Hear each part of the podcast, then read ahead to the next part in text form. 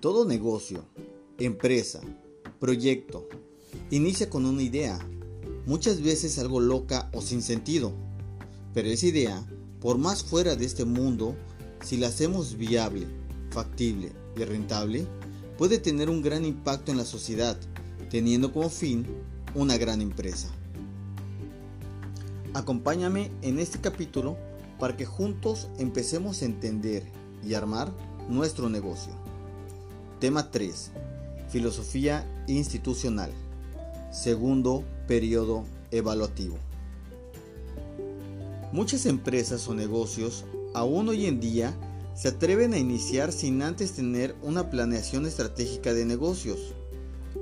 Esto muchas veces suele sonar muy complejo o complicado. Sin embargo, cuando tenemos las herramientas administrativas adecuadas, cada vez es más sencillo. Dentro del proceso administrativo, tenemos como primer punto la planeación, en la cual podemos plasmar la idea principal del negocio.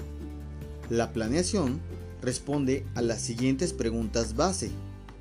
¿Qué quiero hacer? ¿Y qué voy a hacer?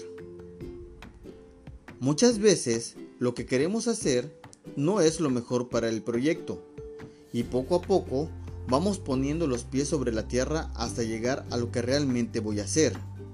Y es aquí en donde comienza nuestra filosofía institucional. Bienvenido.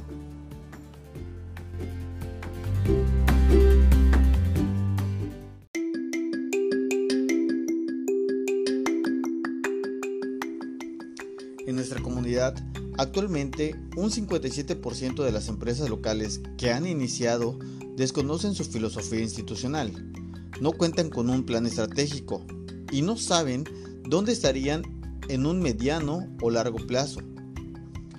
Le siguen vendiendo al público en general y desconocen por qué no hay crecimiento o desarrollo en sus negocios. El otro 15% ha creado su filosofía institucional basado en el de su competencia o imitándolo o simplemente poniendo su planación de manera generalizada. Pero vamos a definir qué es la filosofía institucional.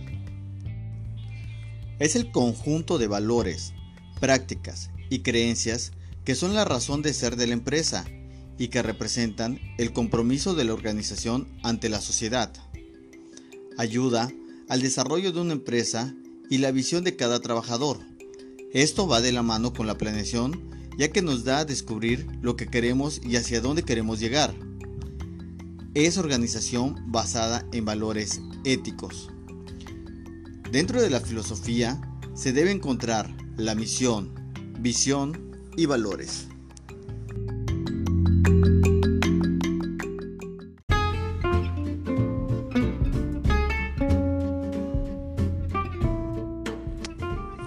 Misión. Es la razón de ser de la organización. Su formulación es una etapa de las más importantes en el proceso de la planeación. Es el motivo por el que existe dicha empresa, su razón de ser. Indica la actividad que realiza la empresa. Debe diferenciarse entre las demás empresas que la compiten y mostrar su valor y su hacer único en el mercado. La misión debe responder a tres preguntas. 1. ¿Quiénes somos? 2. ¿A qué nos dedicamos? Y 3. ¿Cuál es nuestro valor agregado y o ventaja competitiva? Los requisitos que deben contener la misión son amplia, motivadora, permanente y congruente. Cuando hablamos de una misión generalizada, podemos poner el caso de una panadería. Ejemplo, somos una empresa dedicada a elaboración de productos de la más alta calidad al mejor precio del mercado para satisfacer las necesidades de todos nuestros clientes. Pero en ningún momento nos menciona a qué se dedica la panadería. Una misión podría ser elaboración, comercialización y distribución de panes dulces típicos y o tradicionales, pastelería para eventos especiales y repostería fina. En este momento ya sé que se dedican a hacer panes y pasteles y bocadillos. Esta es la diferencia entre hacer una misión generalizada y una misión bien planteada. Esto va a lograr que no solamente nuestros clientes sepan a qué nos dedicamos, sino también nuestros empleados sepan a qué nos estamos dedicando y se eliminen los objetivos personales y tengamos un objetivo institucional.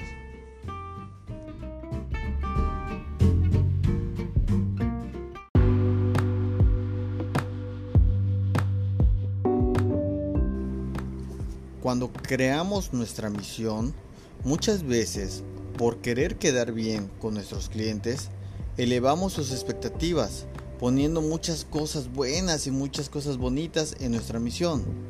Y cuando no cumplimos con esas expectativas, quedamos como un mal producto.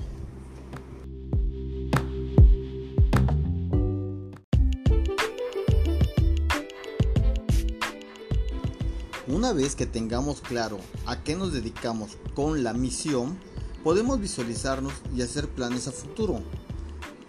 Para esto se encuentra la visión.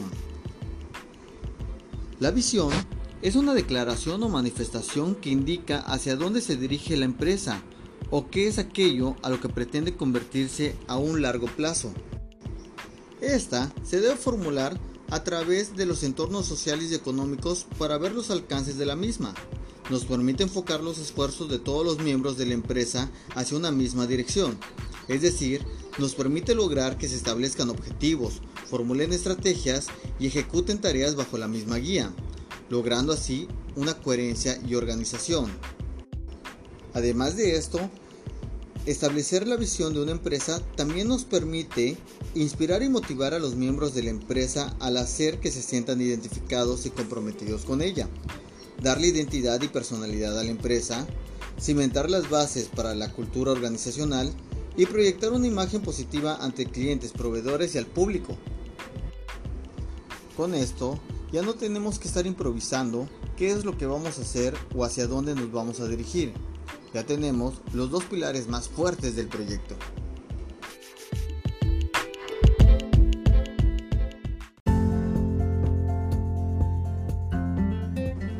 Ahora bien, para poder hacer factible y viable nuestra misión y nuestra visión, tenemos que tener objetivos generales, los cuales nos dicen que tienen carácter genérico, se proyectan a largo plazo y consisten en la suma de los objetivos específicos que al final permitirán alcanzar la meta propuesta en el plan de acción.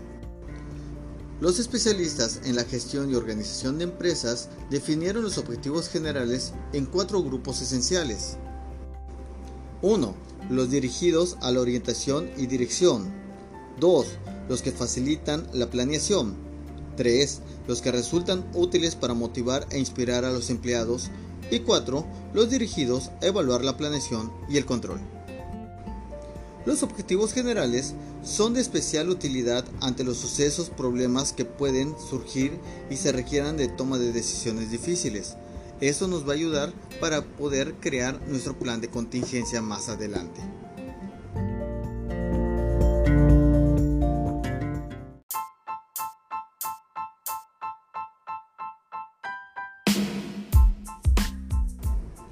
Los objetivos específicos sirven para delimitar la estrategia de la planeación general hacia las metas fijadas a nivel general.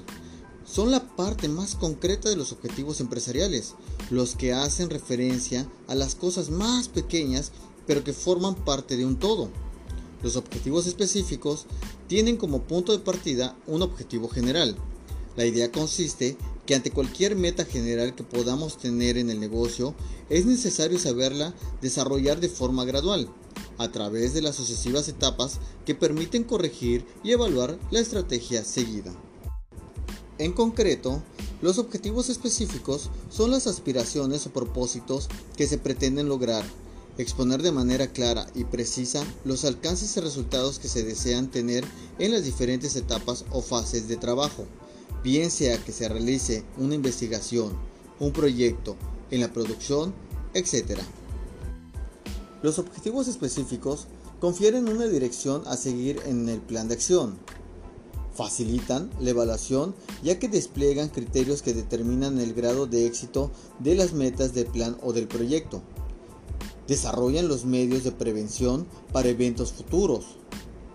Permiten diseñar una estructura en el plan de proyecto determinando las diferentes actividades para cada área y fomentan la comunicación, participación y el trabajo en equipo.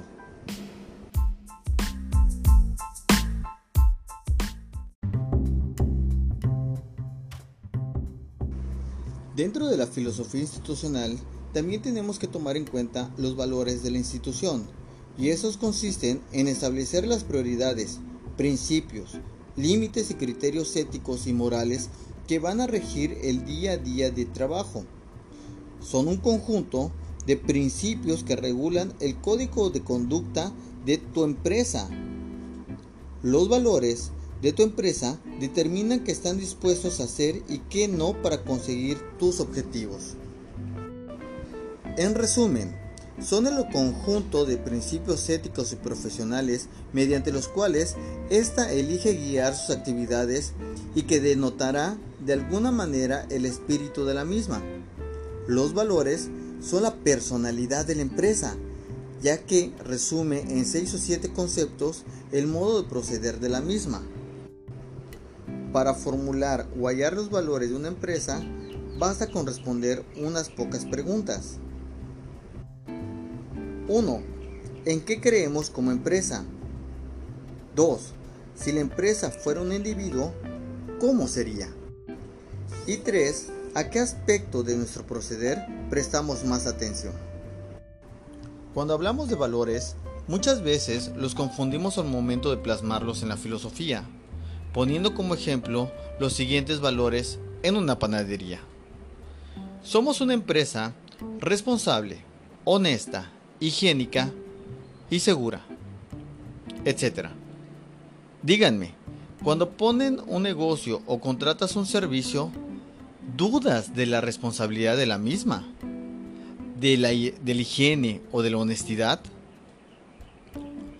Hay la necesidad de poner algo que se supone deben ser los mínimos valores que debo de encontrar en un producto o en un servicio. Sin embargo, uno, un valor plasmado con la herramienta administrativa adecuada lo podemos poner de la siguiente manera. En la panadería El Otoño, nuestro principal compromiso es la seguridad de que nuestros panes y postres estén en su mesa siempre frescos. Si te das cuenta, en ningún momento ponemos las palabras responsables, honestidad, higiene y seguridad, pero en la frase donde dice los panes siempre frescos en nuestra mesa y la seguridad de que siempre estén en tu mesa, nos dice que estás comprometido, que eres responsable y que la higiene va a aumentar el grado de calidad y que los panes siempre van a estar frescos en tu mesa.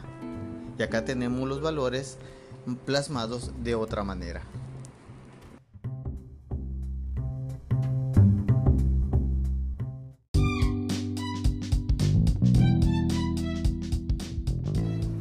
De esta manera ya queda más claro qué es la misión, qué es la visión, qué son los objetivos específicos, los objetivos generales y los valores de una empresa. Esos son los principales puntos que tenemos que tomar en cuenta en la filosofía institucional de todo negocio.